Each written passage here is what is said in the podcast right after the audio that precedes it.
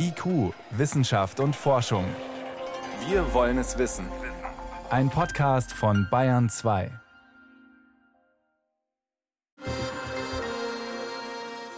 Wir brauchen jeden Tropfen, jeden Tropfen Impfstoff gegen Corona und die immer neu auftretenden Varianten. Weltweit gibt es immer noch viel zu wenig Impfstoff. Umso ernüchter war dann die Meldung letzte Woche, dass der Impfstoffkandidat des deutschen Unternehmens CureVac erst einmal enttäuscht. Nur 47 Prozent Wirksamkeit. Das war zu wenig für eine Zulassung. Jetzt ist es natürlich normal, dass nicht immer alles sofort klappen kann wie geplant. Trotzdem stellen sich Fragen. War es das jetzt mit CureVac oder geht da noch mehr? Welche Folgen hat dieser Rückschlag für die Eindämmung der Pandemie?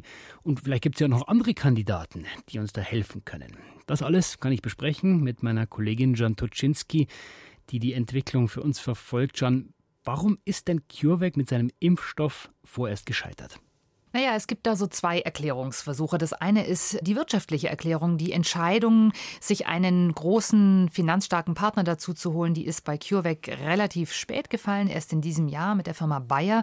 Aber es gibt natürlich auch medizinische Gründe, die im Design des Impfstoffes liegen können. Und was sagen die CureVac-Vertreter selber? Also es gibt so drei Punkte, die man für sehr zentral hält. Zum einen ist es die Dosis des Impfstoffes, die Dosis der mRNA, dieser Messenger-RNA, der Boten-RNA. Die Dosis ist sehr niedrig, dieser RNA, und es könnte eben auch an ihrer Zusammensetzung liegen, an ihrer Struktur. Das heißt, mRNA nochmal kurz diese Vorlage, die Anleitung für unseren Körper, da soll er sehen, ah, so schaut dieses Virus aus und dann lerne ich dagegen zu kämpfen. Genau, die besteht aus vier Bestandteilen, aus vier Aminosäuren und bei den anderen Entwicklern solcher Impfstoffe, da wurden die chemisch verändert.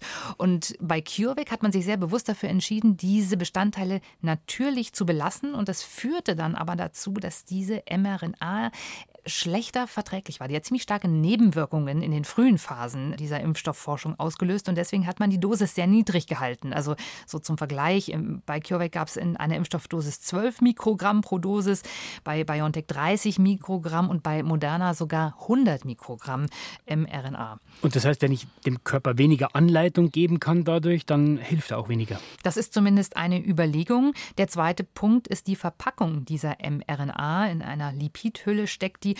Und auch die ist bei CureVac etwas anders zusammengesetzt als bei den anderen Impfstoffen dieser Art. Ja, und der dritte Punkt, der ist dann tatsächlich auch der späte Studienstart. CureVac war später dran als die anderen Entwickler und da waren dann schon relativ viele Virusvarianten unterwegs, bei denen die Impfstoffe eben schlechter wirken. Insgesamt, so ist zu hören, ist die Einschätzung, dass jetzt der Impfstoff von CureVac nicht wirklich schlechter ist als beispielsweise der Impfstoff von AstraZeneca. Also die Studie startete einfach zu spät und hatte dadurch auch äh, sehr viele Schwierigkeiten. Das heißt, Jan, es könnte sein, wenn man die Studien jetzt mit den anderen Impfstoffen machen würde, AstraZeneca, BioNTech und so weiter, die würden dann auch schlechter ausfallen? Also was wir ja sehen, sind die beiden mRNA-Impfstoffe von BioNTech und Moderna sind sehr wirkungsvoll. Aber sie wirken bei den Varianten etwas schlechter. Bei BioNTech wissen wir 80 Prozent Schutzwirkung bei der Delta-Variante. Bei AstraZeneca wissen wir, es sind 60 Prozent Schutzwirkung bei der Delta-Variante.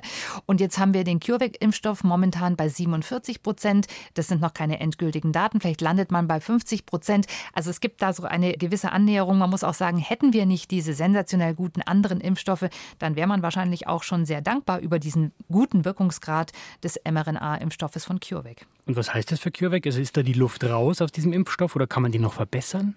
Naja, die Firma sieht sich selber immer noch unter den Top Ten und es ist eigentlich auch formal so ganz gut nachvollziehbar. Wir haben momentan weltweit etwa 300 Impfstoffe in der Entwicklung und in der EU sind jetzt gerade mal vier zugelassen. Vier sind noch in einem laufenden Zulassungsverfahren mhm. und da gehört CureVac auch tatsächlich dazu. Und man darf ja auch eins nicht vergessen, auch andere Impfstoffentwickler hatten massive Schwierigkeiten bei der Entwicklung eines Impfstoffs. Das heißt, das ist ganz normal, dass solche Versuche einfach auch mal scheitern. Also man geht davon aus, dass von 100 Impfstoffen, die erforscht werden, vielleicht fünf oder sechs tatsächlich eine Zulassung bekommen. Äh, das heißt, wenn wir am Ende vielleicht 20 Impfstoffe mit einer Zulassung sehen, dann ist das ein ganz normales Ergebnis. Und andere große Hersteller, MSD zum Beispiel, bekannt unter dem Namen Merck, kommt aus den USA, ähm, die haben schon in Phase 1 einen Impfstoff, einen Vektorimpfstoff gekippt, weil der so eine schlechte Immunantwort hatte. Und die äh, französische Firma Sanofi Sanofi, die hat einen ganz anderen Impfstoff entwickelt, einen Proteinimpfstoff, den sie auch in Phase 2 erstmal wieder aussetzen mussten. Proteinimpfstoff, der funktioniert nochmal ganz anders. Ja, wir kennen dieses Wirkprinzip. Das ist schon bekannt von den Influenza-Impfstoffen. Diese Impfstoffe, die enthalten eben ein Protein, im Falle des Coronavirus das Spike-Protein. Und dessen Antigene, die sollen eben dann die Immunantwort auslösen. Das hat aber bei Sanofi schon in Phase 2 nicht wirklich gut geklappt. Also an Menschen. Genau, das war Ende letzten Jahres und dann haben die erstmal ausgesetzt und mussten dann eben auch nochmal an diesem Antigen experimentieren und sind jetzt auch tatsächlich im Mai in eine neue Phase 2 gegangen mit sehr guten Ergebnissen und wollen jetzt in eine noch größere klinische Studie Phase 3 starten. Das klingt für mich so, Jeanne, als ob die mRNA-Impfstoffe auch weiterhin sehr gefragt sein werden. Das heißt, dein Ausblick, welche Kandidaten kommen denn für uns noch und brauchen wir die dann wirklich alle? Also wir kommen jetzt in eine neue Phase der Impfstoffentwicklung, weil wir auch in einer neuen Phase der Pandemie sind. Es ist jetzt schwieriger, naive Probanden zu finden, also Menschen, die noch gar nicht mit dem Virus in Kontakt gekommen sind, sondern mhm. jetzt sind halt Auffrischungsimpfungen gefragt. Da muss man die Studien auch neu anlegen und muss sich überlegen, ja, wer sind dann eben meine Probanden? Sind das dann eher Genesene oder Geimpfte? Und welche Impfstoffe könnten geeignet sein, um eben diese Auffrischungsimpfungen, diese Boosterimpfungen zu leisten? Wir brauchen wirklich verschiedene Impfstoffarten, die müssen verträglich sein, die müssen günstig sein, die müssen einfach zu handhaben sein.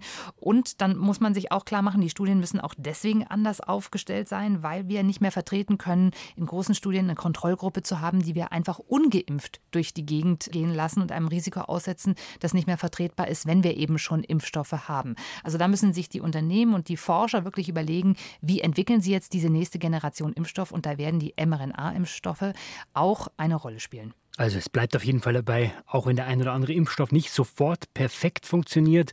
Wir werden auf absehbare Zeit jeden Tropfen Impfstoff brauchen und da ist es am besten, wenn wir verschiedene Arten haben für verschiedene Menschen. Vielen Dank für diese Einblicke, Shantuczynski. Sehr gerne.